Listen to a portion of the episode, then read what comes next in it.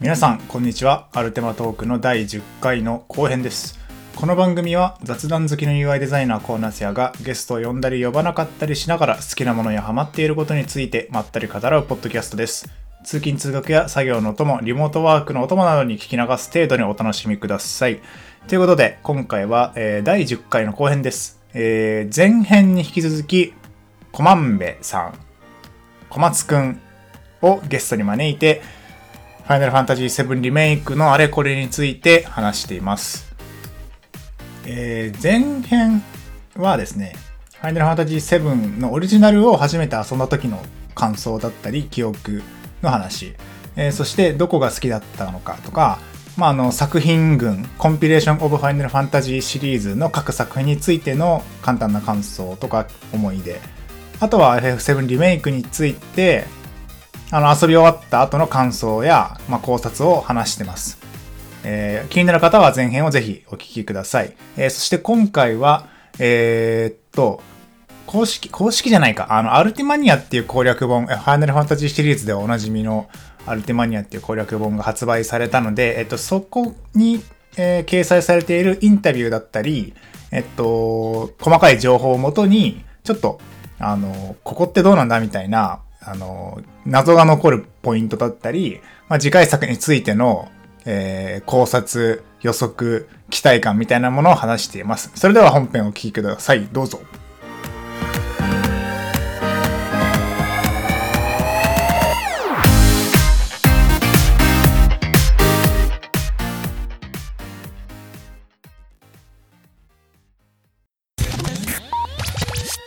はい。じゃあ、まあ、リメイクの感想を喋ったところでですね、えっと、まあ、前僕が7の話した時には出てなかった FF7 リメイクのアルティマニアがもう出てるんですよね。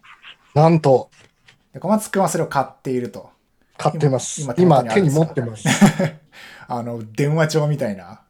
そう、電話帳みたいな。めっちゃ付箋ついてるから。めっちゃ赤線入れてるから。すごいな。そう、付箋と赤線入れてるからね。いや、いいっすね。オタクっぽい。オタクっぽいっすね、やっぱ。攻略本を、こう、参照して引用していくっていう。そう、この気持ちになったのもね、もうなんか十数年ぶりみたいな。ー、そうですね。それほど面白いってことですからね。いや、それほど面白い。うんでちょっと、アルティマニアに、あの、はいはいファンというか、プレイ済みの人からすると、ちょっとおっとなるようなことが、まあ、インタビューで、いろん、あの、野村さんとか北瀬さんとかが喋ってるんですよね。うん。これはこうだったよとか。で、それについてちょっと一個一個どう思うかをコメントしていくやつをやりたいんですよ。うん。いいですね。はい。なんで、えっと、抜粋したのは、ちょっとネット上で話題になってる、まあ、コピペというかなんだろうな。まあ、なんか2チャンネルとかで誰かがこう、概要をざっくり書いてポンって貼ったやつが、割といろんなところで共有されてて、これ本当みたいな。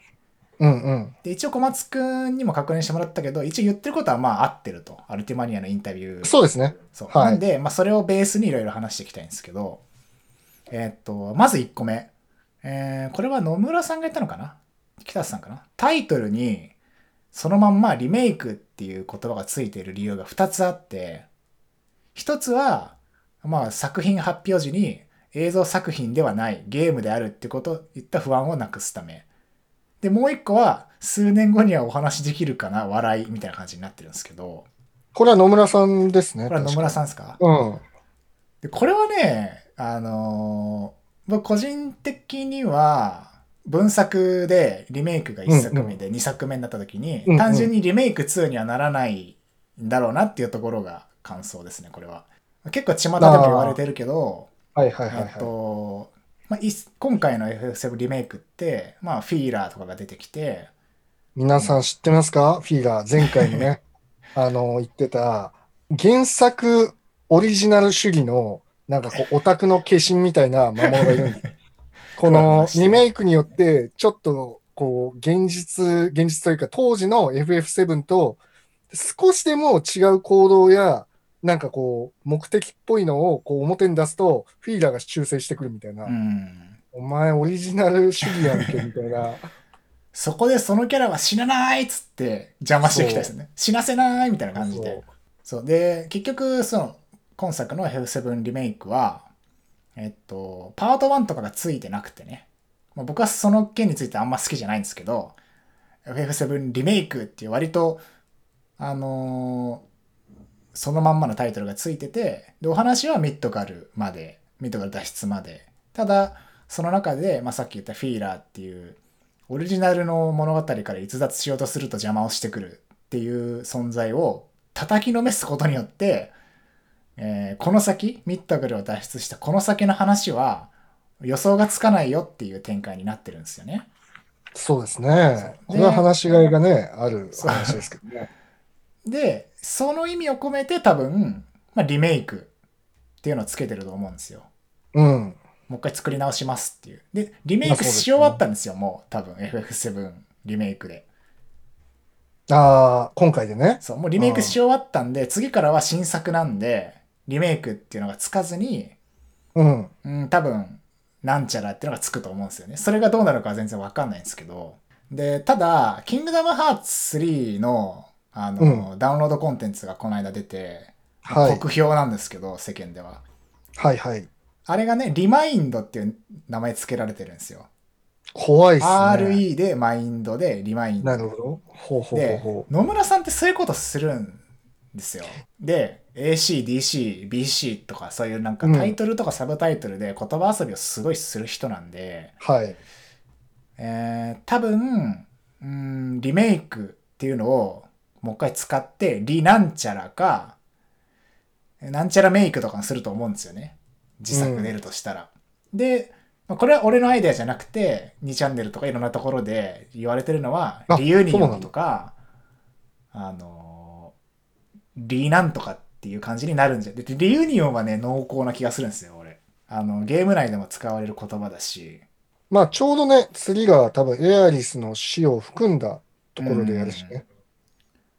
結局そのでリユニオンって再結集みたいな意味じゃないですかで俺次の作品でねそのオリジナルとか元の世界とか今の世界とかあり得た世界とかが全部集結するんじゃないかなと思ってるんですよああ、なるほどねあの。ー急に、急に出たな。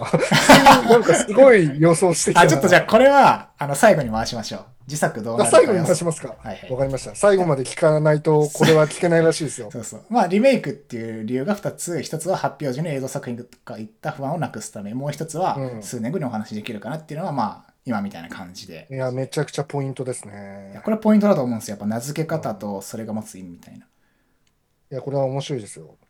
最後まで聞かないと聞けないですよ。最後に話しましょう。次回作の話について。えっと、次がですね、えー本来は序盤のうちには、あの、伏線を張らない予定だったらしいんですけど、はいはいはいはい。スタッフが好きあらば入れてくるから、いくつか残っちゃったって話はしてるんですよね。いや、これもね、書いてありましたね。これは、どう、どうなんですかね？どう思います？これ。いや、これはね、でも、わからないけども、うんなんかその、例えばフィーラーに触った時ね、うん。なんか、こう、未来の描写が見えたりとか、そうですね。あと、エアリスに触れたりとかね。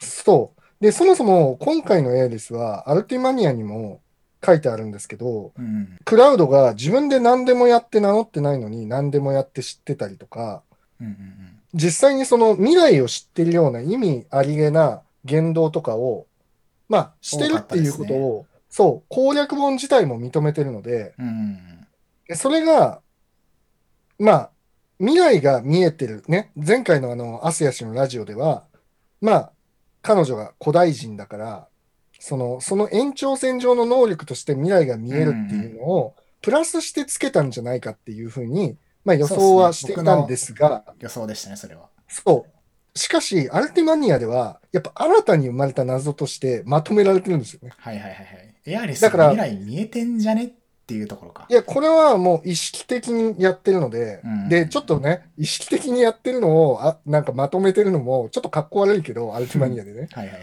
だけども、うん、これ自体にはやっぱり何か意味があるってはいうところは間違いなくあって、で、多分、そういうふうな土台はあって、うん土台があったら、やっぱりそれぞれのスタッフとかが、いやー、そしたらこれ読ませんか？みたいなのがあって、なんかよくわかんないけど、アドベント・チルドレンの中で、あの、はいはいはい。改装した FF7 の映像っていう分かりにくい、分かりにくいな、何を言ってるのか、リスナーの人たちは分かんないと思うけど、アドベント・チルドレンで FF7 を改装する描写があるんですよ。はいはいはいはい。エアリスが死ぬところとかね、うん。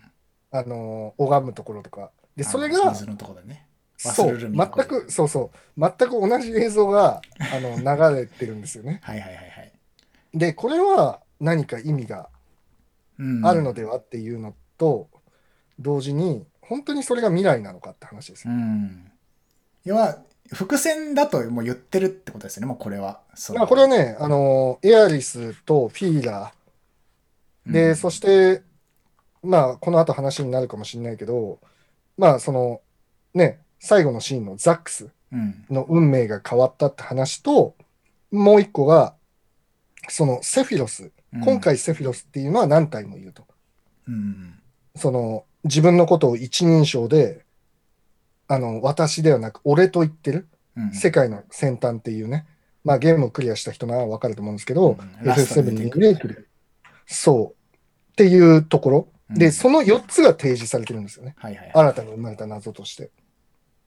で、これが、あの、非常にね、その、次回作自体がどういった作品になるかの大きなヒントではあるなっていうところがあると思いますし、まあ、前回のラジオでは、若干、それ自体についてはね、はっきりと、なんかそれが意図的なのか意図的じゃないのかっていうところが分からなかったんですけど、うんうんうんうん。意図的であるようにアルティマニアでは書いてあります。はいはいはい。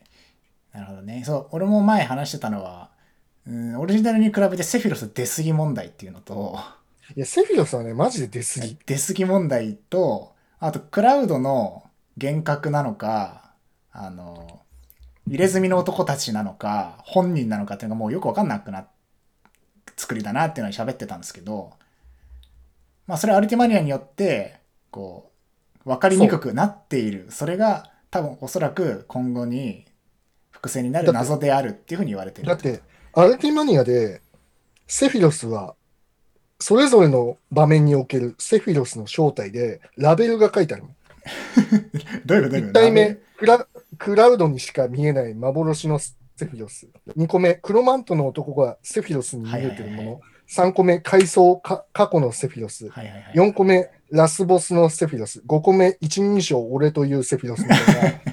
なんかもう、お前セフィロスいすぎやろみたいな。なんか、しかもそれを、こうね、なんかもう、なんか俺たちもこう、こんがらがるから、とりあえずアルティマニアにまとめました感がするっていう テーブルでね、こう。そう。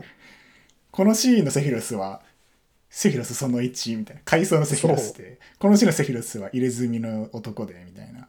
そうなんだよね。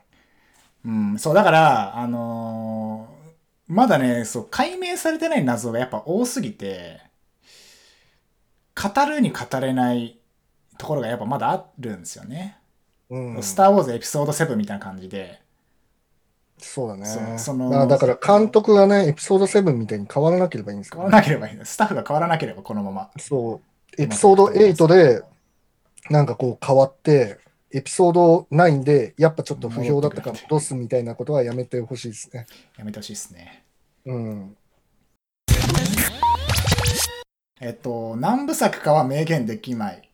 世間で言われてるのは一人歩きした推測であるっていうふうに言われてると。あの、あ、これも書いてあります？これも書いてありますし、うんうんまあ、内部の情報をちょっと聞いた話、ほうほうもう本当に何も考えてなかったらしいです。この後 とりあえずミットから出るところまでやろうみたいな。あとはやっぱり売れるか分かんなかったと思います。うん、今のそれはあるスクエニの。打率の悪さ。うん。絶対に自信なかった。絶対に自信なかったし、思った、あの、以上にめちゃくちゃ売れてる。はいはいはいはい。やっぱり結構売れてるっぽいで300、すよね。そう、4日間で、だから前ラジオやった時、そんないかなかったって言ってたんですけど、うんその後に数字が出たら350万本とかはいはいはい。いや、結構ですよね、これ。いや、結構結構。うん。もうね、あつ森とかはちょっと常軌を逸してるから置いといて、動物の森ね、はいはいはい。集まれ。それは置いといて、うん。あれは置いときましょう、ちょっとおかしいんで。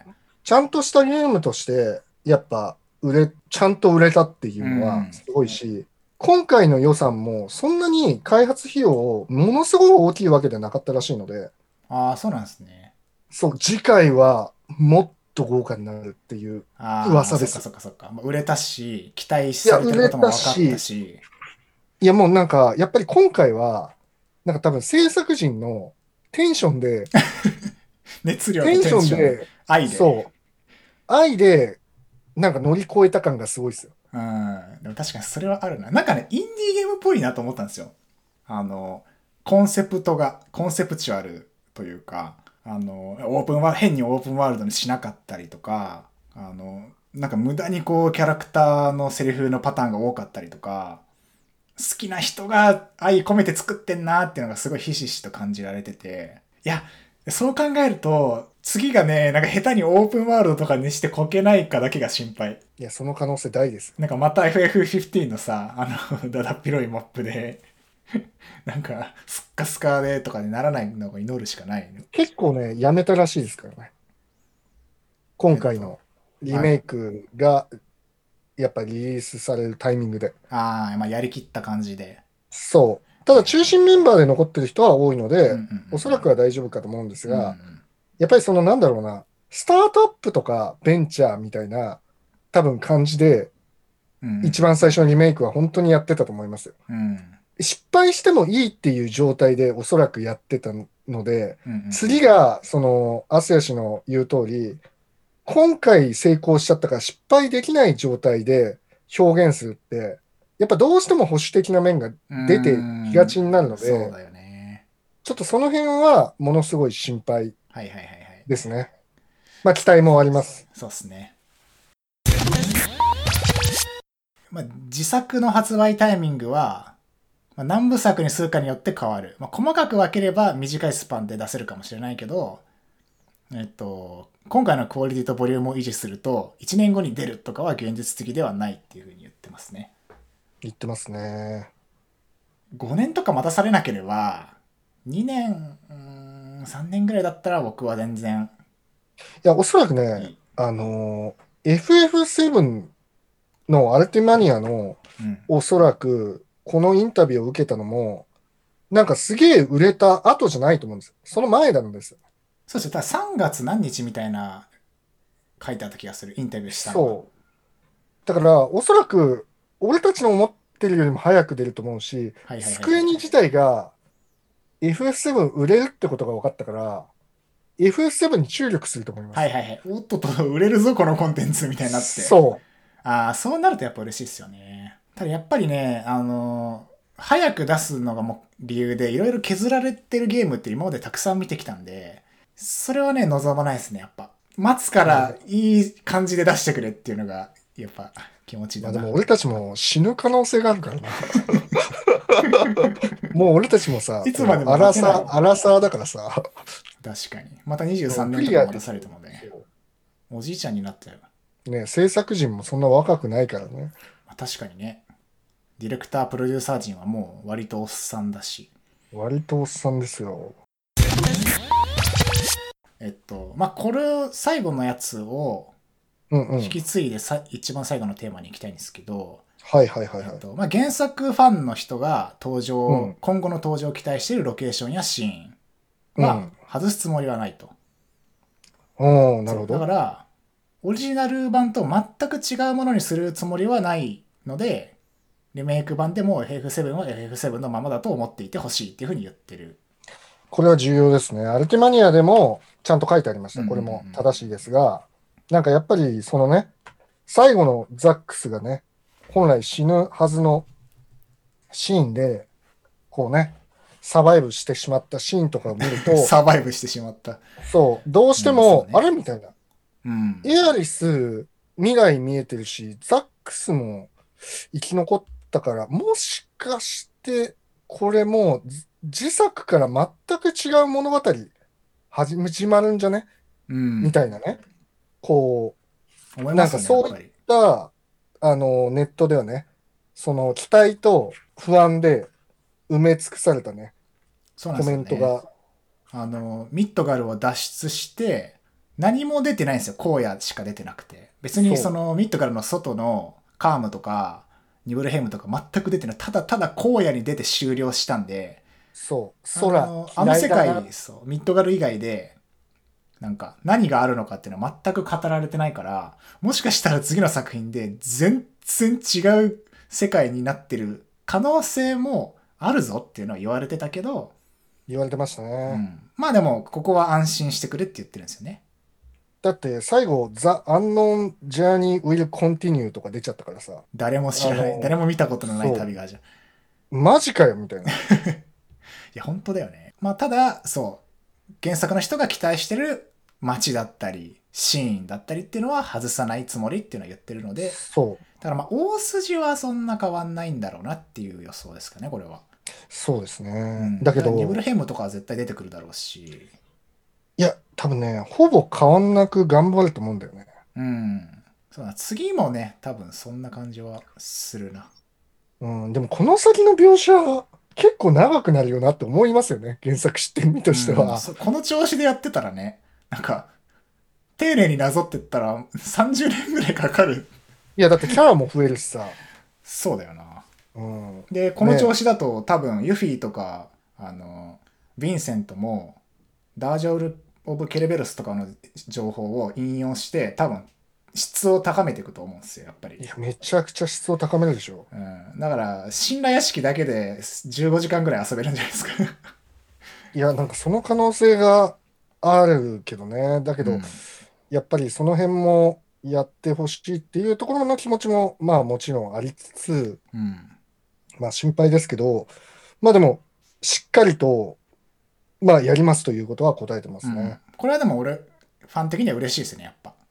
うん。あの原作のあのシーンが、あの、このグラフィッククオリティで遊べるのかどうかっていうのは気になってたんで。でもすごい嬉しいのが、やっぱり制作陣自体がちゃんとそれを予想しているというか、うんうん。ね、このアルティマニアのインタビュー自体が、あの2020年の3月19日に収録って書いてあったんですけうんうんどう、んなんかね、発売前かな？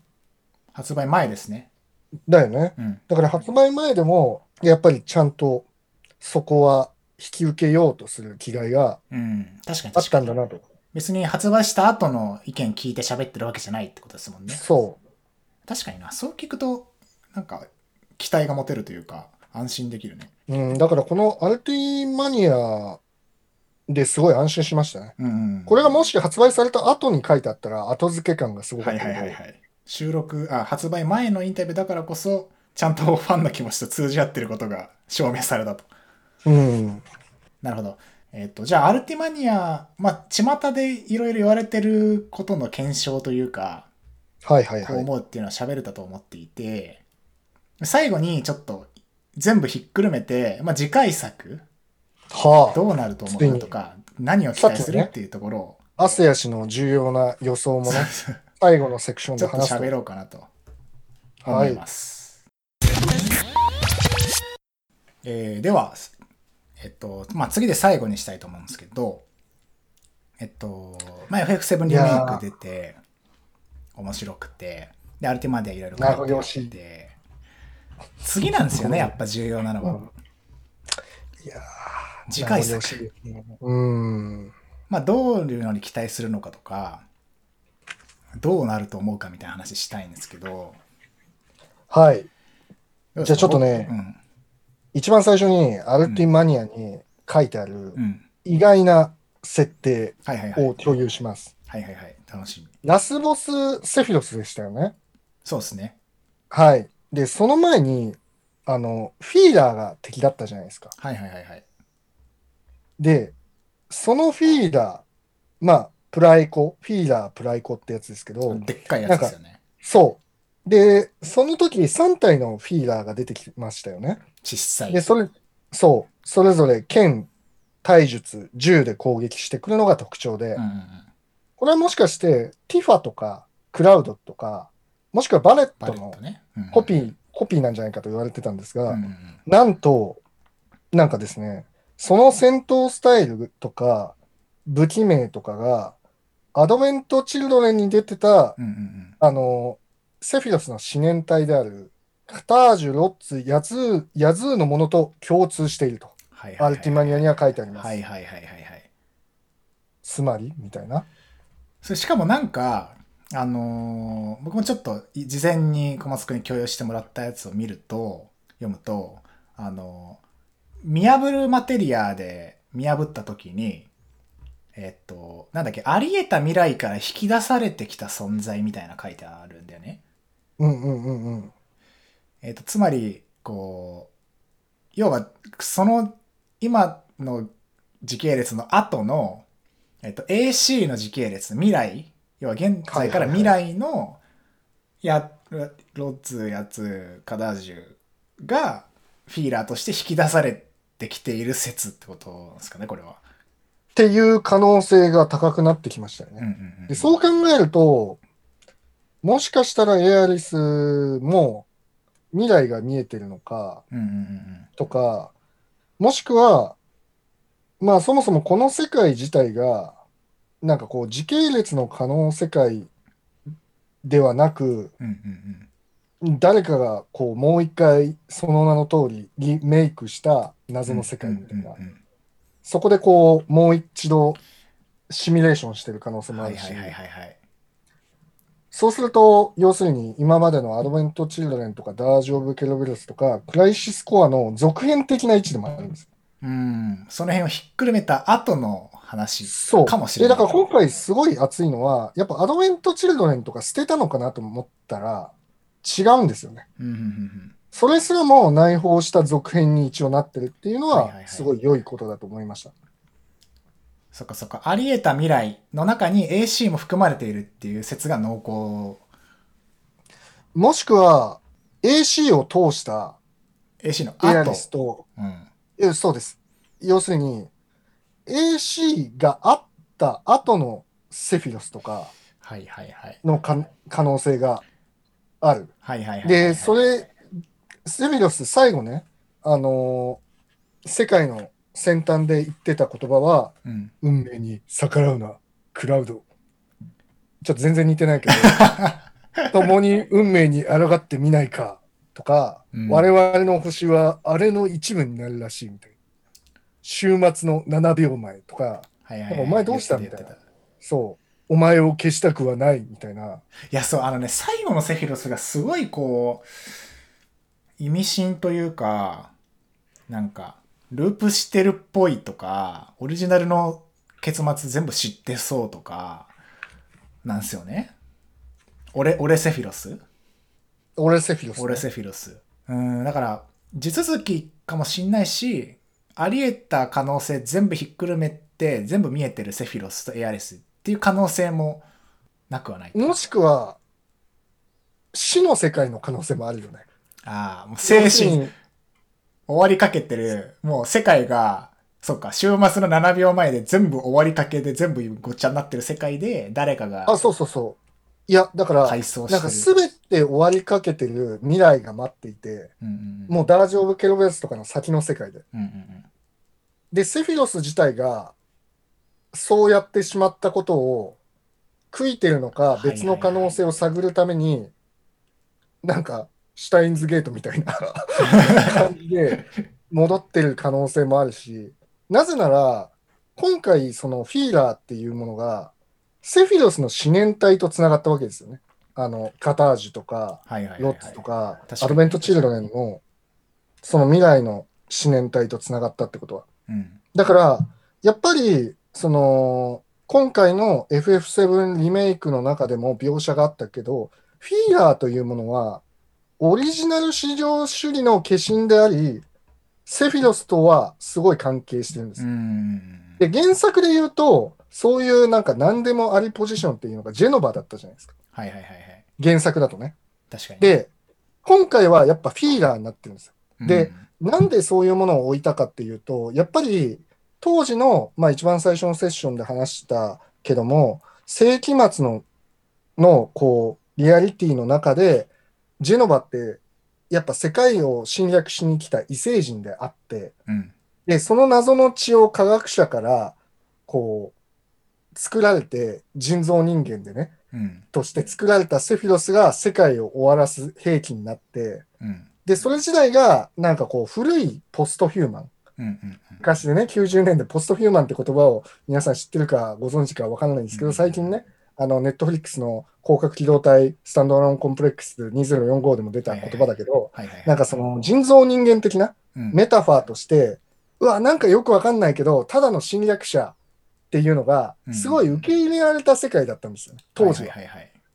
昔、世紀末だったから。なら、人と似て非なる人ならざるものみたいなことですかね。そう、に、まあ、一番最初に言った通り、やっぱりそれは人災であったり、うん。天才であるっていうものが頻繁に起きてたし、オカルトとその表現とか想像力自体が直接つながっていたからこそ、うんなんか超越的なものっていうものを、90年代はあの宗教とかも流行ったしね、うんあの、やっぱ信じられたから受け入れられたけど、今って受け入れられないんだよね。うん。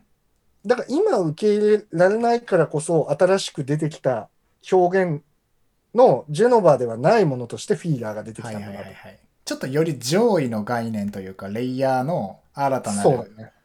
黒幕的なうん。設定を追加してきた可能性がある。うん。なるほど、そう聞くと確かになんかそんな気がしてきたな。そしてね、あのーね、ザックスの最後のシーンっていうのが、うんうん。まあ、あの、事前に資料は共有したと思うんですが、その、うんうんやっぱり、可能世界の描写みたいなのがあったんですよね、実は。うんで、それが何かっていうと、まあ可能皆さん世界の可能って、ポッシブルの可能？あ、そう、可能世界っていうのは、なんかその、要するにパラレルワールドです。はいはい。あり得た未来。そう、あり得た世界世界か。で、今回ザックスの最後、ね、あの、クライシスコアとかのエンディングと違った描写が出たときに、うん。こう、中堅スタンプっていう、はいはいはい。なんか今回の設定から出たアバランチがよく使うスタンプみたいな、犬のね。え今回のリメイクの世界で一般的な、えっと、犬のマスコットキャラクターですよね。そう。うんうんで、今回、ザックスの勝利がしたときに、その中堅スタンプが、こう、中堅スタンプのビラかな、うん。ポスターみたいなのが、ひらひらっとね、飛んできてひ。らひらっと見えたんだけど、これが、FF7 リメイクを普通にやってた中堅スタンプと犬の、犬が違うんですよ。うんうん。犬の種類が。犬種が違うんですよね。そう、犬種似てが違う。非なる中堅スタンプになってる。そう。で、ヨークシャーテリアって言ってたんですけど、うんそうなんだ。で、アルティマニアにも書いてあるんですけど、うんだから、やっぱりこれは別の世界の可能性が高いんです。はいはいはい。で、その上で考えると、さっきのセクションで話していたうんアスヤ氏の予想っていうのが気になってきますよね。はいはいはいはい。いや、ちょっとじゃあ、その話していいですか？はい、どうぞ。ついえっに。と、待ってましたさっき、アルティマニアを引用したときに、まあリメイクがついてる意味みたいな話してて、はい。で、一作目は、えっと、FF7 のお話を作り直す、リメイクする。で、うんリメイクし終わったんですよね。で、えっと、その次、どうなるかっていうところなんですけど、まあ、このリユニオンっていうサブタイトルがつくんじゃないかっていう予想は、僕がゼロベースで思いついたっていうよりは、なんかネット徘徊してたら、そういうのがあって、それはあり得るなって思ったので、こう、それを僕は取り入れたんですけど、まあ、例えば、FF7 リユニオンっていうタイトルでリメイクが作られたとします。で、えっと、多分、そうさっき今まで話してきたフィーラーって存在とか、なんかセフィロスとかエレスが可能世界のを認知してるんじゃないかみたいな話を持ってくると、えっと、いろんなところでプロデューサーとかディレクターが喋ってるのは、えっと、今までいろんなところでいろんな後付け設定とかを増やしてきた作品だと、FF7 は。AC、DC、BC、小説とか。でそれをひとまとめに、えっと、もう一回回収したいみたいなこと言ってるんですよね。これ何で言ってたっけな？ちょっと待って。それは、今世紀最大の発見だよ。えっとね、これ言ってたんですよ。え、で、これがね、えっと、なんだっけな、ファミ通かなんかのインタビューだったか。え、何年前？いやいや、このリメイクの時。いや、リメイクにまつわるインタビューで言ってました。なるほどね。そう。で、えっと、それを聞くと、えっと、さっき言ってた、その、フラッシュバックの映像の中に AC の映像が出るとか、もう多分その一環だと思うんですよ。いろんなところでいろんな過去作のモチーフを持ってきて、で、かつ最最後のザックスのシーンっていうのは、あり得た別の世界であることが濃厚じゃないですか。だから、えっと、リユニオン再結集再結合っていうサブタイトルをつけながら、えっと、今まであり得た未来とかっていうのを全部、こう、あり得た状態で並べて、全部こう結合して、最後オーラスに持っていくような展開になるんじゃないかなっていうのが僕の予想で、これはね、仮面ライダーディケイドって知ってます？あ、知ってます知ってます。あのーリスナーの皆さんは、もしかしたら知らないかもしれないので、説明すると、うん。皆さん、あの、ニチアサの中で、ね、平成仮面ライダーっていうのが、今年で21周年目を迎えるんですけど、うんうん。なんか10周年でできた仮面ライダーが、あの、仮面ライダーディケイドって言うんですけど、うん。平成仮面ライダーって、一作一作が仮面ライダークウガとか、アギトとか、龍騎とか、ファイズとか、全部世界観が違うんですよね。うん。で、その世界観を、あの、パラレルワールドだけど、つなげようとした話っていうのがディケイドなんです。はいはいはいはい。メタワールドとしてうん。うんだから仮面ライダーディケイドっていうのは、あの、メタライダーで、うんうんうん仮面ライダーディケイド自体が、あの、世界を乗り越えられる。はいはいはいはい。そういう話だった。うんいや、だからもう仮面ライダーディケイドじゃん。俺ね、今話してて思ったんですけど、このえ、めっちゃいい話になってるな。な何年と続くシリーズを一回節目作るときによく用いられる手法だと思うんですよ、これ。これ今、エウレカセブンがハイエボリューションっていう新劇場版シリーズやってて、はい。で、ハイエボリューションも2作目で、今まであり得てきたエウレカセブンのいろんな作品をひとまとめにしてるんですよね。平行世界として。ああ、そうだエウレったね。カセブンとあの、か、AO とか、ポケットあの、あアネモネいっね。ぱいとか、そうそうそう。うん。だからエウレカセブンも似たようなことしてるんですよ。過去作のあれとあれとあれを、もう全部ひとまとめにして回収して、次に進むみたいな。いやー、そでう考えると。エヴァ新劇場版も似たような感じなんですよ。一作目の最後とかに、あの、カオルくんが、変わらないな君は、また4番目かみたいなことを、あの、独り言喋ったり、なんかループっぽい平行世界が存在することを匂わせたりするんですよ、やっぱり。節目って。でもそれは問題ですね。アベンジャーズもそうなんですよ。いや、だけど、アベンジャーズは、ちょっと違いますよ。やっぱり。アベンジャーズ違う？あの、いや、後付けじゃないもん。やっぱ、あ後付けで、ああ、そっかそっか。そう、あの、要するに、やっぱり、あの、日本のその仮面ライダーディケイドもそうだし、平成仮面ライダーをまとめるね、うん仮面ライダージオウとかもそうだけど、やっぱり後付けなんです。手法として。はいはいはい。で、もう一個がターン A ガンダムっていうのがあって、うん。黒歴史っていうニコ動でね、あのネットスラングがもともと生まれた用語でもあって、うん。すべてのガンダムって、ガンダムの宇宙世紀とかがあったりとか、ウィングガンダムとか G ガンダムって、それもパラレルワールドで、うん。それを全部つなげたやつが簡単に言うと、あの、ターン A ガンダムで、はいはいはいその歴史を全部黒歴史って言って、なんかある画面、あある、その、シーンで、いろんなガンダムがこう出て、その過去があって、今の世界があるみたいな、はいはいはいなんかそういうまとめ、2ちゃんまとめみたいな、なんかその、そういう作品なんですけど、なんか雑にちょっと話してるから誰かが怒れるかもしれないけど、あの、で、エンドゲームはやっぱ違って、やっぱ最初から構築されてるんですよね。はいはいはい。で、構築されてて、さらにその、ちゃんと構築されたまた別の可能世界みたいな感じだから、うん、物語の趣旨に反しないで最初から計算されたはいはい、そっかそっかそっか。段階で、一さら本のに遡るお話として成立してるか。そう。で、一本の話を成立させるためのメタ表現と、その、また別に、その延長線上にある表現とでは、やっぱ全然違うから、だから、もし、その、アスヤ氏の言う通りに、仮面ライダーディケイド、エウレカセブン、ターン A ガンダム、うん。うんあのー新劇場版エヴァはまだわかんないけうんど、うん。なんかそういう表現になってるとしたら、非常にまずい。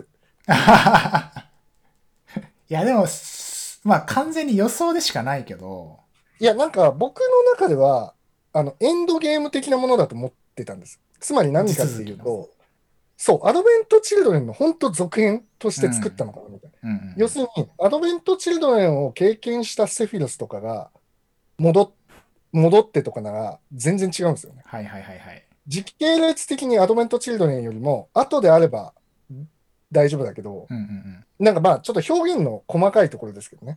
はい、一本道説も確かにあるはあるか。そう、一本道であれば、なんかそれはなんかまた違うかなって思います。うんうん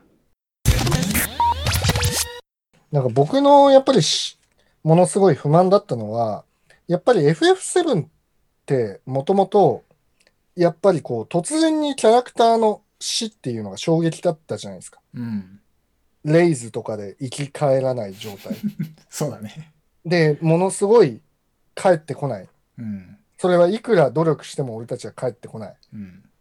で、そしてアドベント・チルドレンで俺たちは慰霊っていうか追悼をして、うん。やっと終われたみたいな。うん。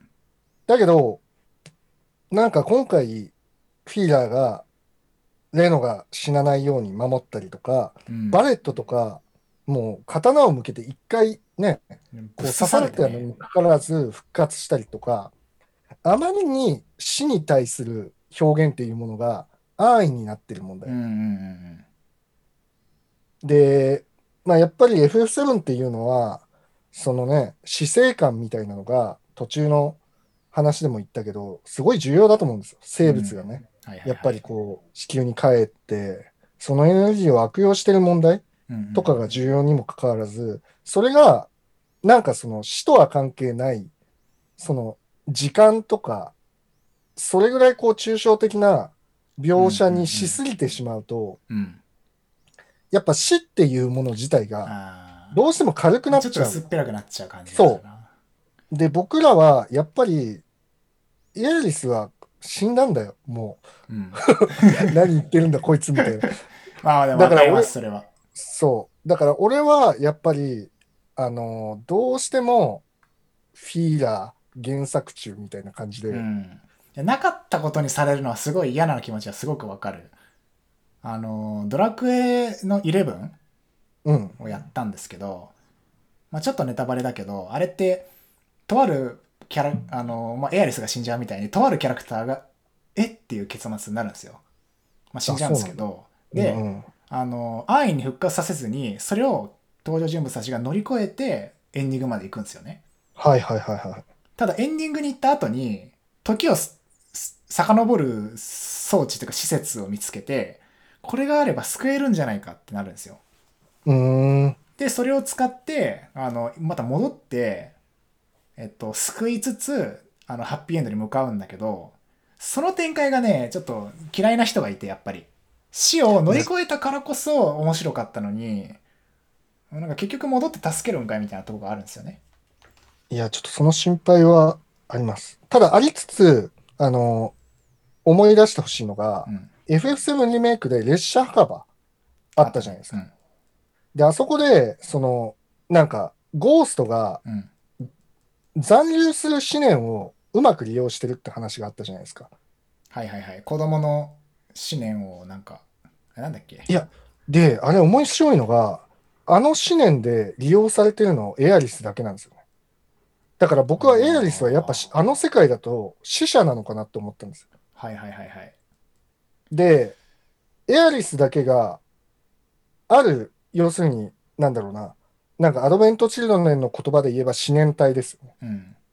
で、フィーラーに近い存在とし、て、何かこう、フィーラーとは違った目的で動いてるとしたら、ら、やっぱりどうしても、その、死んでいるんだけど、うん。なんか死んでいるなりの思念体として別の目的を持ってる可能性があって、はいはいはいはい。で、フィーラーはやっぱりセフィロスの思念体な感じがあるんですよね。うんどうしても原作通りに、こう、ことを進めたいと。そう、ことを進めたいけども、まあちょっと違うような形で動いてるんで、うんまたちょっと違うかもしれないけど、だから、なんかそう考えると、その表現を見たら、やっぱりエアリスが死んでるっていう事実については、やっぱり制作陣は認識しているんじゃないかなってうんうんうん、個人的には思ったところはあったけども、はいはいはいエリスが死んじゃうっていう事実をなかったことにはせずに、その上でリメイクがあるみたいな、一続きの世界ってことですよね。そう。まあそうだな、それもあるな。最近のね、傾向として物語っていうのは、うんまあ、宇野恒弘さんの遅いインターネットとかでも言われてるんだけど、はいはいはい。やっぱナラティブ、物語からうん。インタラクティブへって話があって、うん。まあ、よく聞く話だけどね、ちょっとあえてね、わかりやすくまとめるためにちょっと話そうと思ってて、自分の物語とか、まあ、もしくは他人の物語うん。という軸が今までは、まあ、ある種、それをこう紹介されたりして、それにこう当てはめることで、他人が語る他人の物語というのをこう感じることによってナラティブ、うん。それこそがナラティブだけど、感じることができたけど、まあ、今のその結構物語っていうのは、YouTuber とか、うんうんまあ、生きているものうん。うん。で、インタラクションのあるものが増えたんですよね。うんうんで、それは、まあ、様々な表現において出てきたと思う。ゲームとかはもともとそういう分野だったし、うん。うんうんまあ、ドラマとかでも、やっぱり参加型とか、ネットフリックスとかでもゲームっぽいね、あの、展開を自分で選べるやつね。展開を自分で選べるものとかが出てきたりとか、うんそもそもテラスハウスとか、ああいうのはリアリティショーなんだよね。はいはいはいはい。自分がこう漫画でもさ、あの、ラブコメでヒロインごとに最終話が用意される漫画あったよね、この間。あ、そうタイそうタイトル忘れたんだけど、そういうのもあった。だから、まあ、やっぱりそういうふうにインタラクティブな側面で、そのナラティブの押し付けではないような、うん。そのプレイヤブルな物語っていうものとしうんうんうんて、まあ、メタルギアソリッド5の、あのスネークのように、最後クラウドが自分のプレイヤーに帰ってくるっていうようなうんうんものであると、なんかまだ受け入れられるかなうん。なるほどね。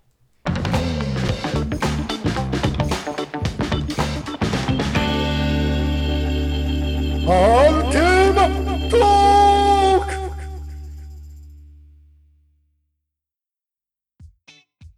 ということで、長々と FF7 について話してきましたけど、どうですか？アルテマトークは。いやー、だってね、アルテマトークですからね。そうですね。究極の雑談ですよ。そう。やっぱりね、究極の雑談しないといけないと思うんですよ、俺たち。ハードルが、そう、だから、今日はかなり究極の雑談ができたと思います。はいはいはい。いやよかったです。うん。で、これはね、あの、多くの人に聞いてもらいたい。しかし、最後まで聞いてる人は、ごくごく少数。ごくごく少数だと思う。確かに。いや、ちょっとね、今この僕らが喋ってる、今、これを、ここまで聞いてる人は、ちょっと本当に誇っていいと思います。マブダチです、本当に。うん。マブダチらしい。FF7 ちょっとねお前らもしぬるいってことがあればもうねアスヤ氏のアルテのトークのなんかお便りにね。ハッシュタグとかお便りで、う、そう。我々はこう思う。分かってないやれっていうのをねちょっと聞きたいっすね。うん。結構、ね、そうじゃないとそう、うん、ネット上で言われてるような話はだいぶできたはずだしさっきのあのなんだろうなカダージュとかを未来から引っ張ってきてるから地続きなんじゃないか問題とかあといろんなあり得た可能性全部ひっくるめて終わらせていくんじゃないか予想とかもネットではあんまり見ない話なんですごい面白かったです今回。いや、僕もね、こういうタイミングがないと、やっぱり、うまく話そうと、いろいろなね、文献とかを調べたりして、うん。振り返ったりしないので、うん。非常に有意義でしたよ。いや頭の体操にもなるねうん。これね、ちょっと、やっぱね、人と話すのがやっぱいいですわ。一人で喋るのも好きですけど。ちょっとまた、まあ、だけどね、うん、うん。アスヤ氏の一人で喋ってるのも僕好きですけどね。すごい、こう、情報が洗練されてて、あゲームジャーナリズム感がある。あ、はいはいはい。いや、ありがたし。うん。ちょっとじゃあ、そうだな。まあ、FF7 リメイクはこんな感じですけど、またちょっとゲームとかアニメ、漫画あたりで、はい。あの、語りたくなったら呼びます。はい。再生数によって呼んでください。この、今回のこのね再生数によって決まる。そう、もしかしたらね、こう、ね、やばい再生数過去最低になる可能性。過去最低とかで、あれ、コマンでマジで数稼げないなって思って、なんかこう疎遠になる可能性もあるんで、本当に俺を呼びたい、これが面白いと思ってくれた、研ぎ澄まされたリスナーは、この動画を何回もプライベートブラウザで開いて再生してくれ。Spotify、ポッドキャストでそう。よろし無く頼む限に再生してほしい。無限に再生してほしい。じゃあちょっと、また、なんかあったら呼びますね。13騎兵防衛権とかね、ちょっと話したいなとか思ってたりするんですよ。そうですね。あれもクリアしました、非常にまだまだしないです。まだ長い汗長いから汗ね。じゃあちょっとまた呼ばせてください。はい。ぜひぜひ。はい。じゃあちょっと今回は最後締めさせてもらいますね。はい。ありがとうございます。エンジニアのコマンベです。ありがとうございました。えーアルテマトークでは皆様からのお便りを募集しています。えーハッシュタグアルテマトークやメールアドレスアルテマトーク at gmail.com へ番組の感想や質問、話してほしいテーマなどを気軽にお送りください。ということで、まあ、節目といえば節目第10回、コマンベさん。あ、確かに。10周年、10 10回記念周年じゃない。10回記念。ありがとうございます。光栄でございました。また呼びましょう。呼びましょうはい。また呼んでいいですか？呼んでください。リはい、お願いします。の皆さんもよろしく。あの、なんか宣伝語呂とかあります？ツイッター、コマンベ、フコマンベォローよろしく。はい。それでは、ありがとうございました。はい。ありがとうございました。さようなら。さよなら。バイバイ。